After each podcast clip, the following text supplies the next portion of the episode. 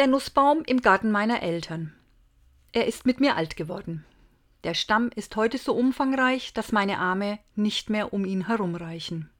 Als Kind konnte ich auf den untersten Ast klettern, mich in dem Baum verstecken, eine Schaukel daran hängen und vieles mehr. Heute reicht die Kraft in meinen Armen nicht mehr, und der Baum ist in die Höhe gewachsen. Dieser Baum gehört zum Haus meiner Eltern, wie so manches, was dort auf dem Hof herumsteht. Ich bin wie so viele aus dem Dorf weggezogen. Ich wohne heute in der Stadt.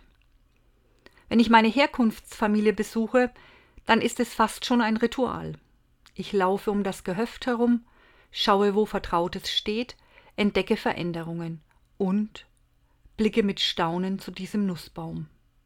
Ich spüre, er tut mir gut. Er ist ein Ort, mit dem ich meist schöne Erinnerungen verbinde. Wir brauchen solche Orte, wo wir uns sicher fühlen.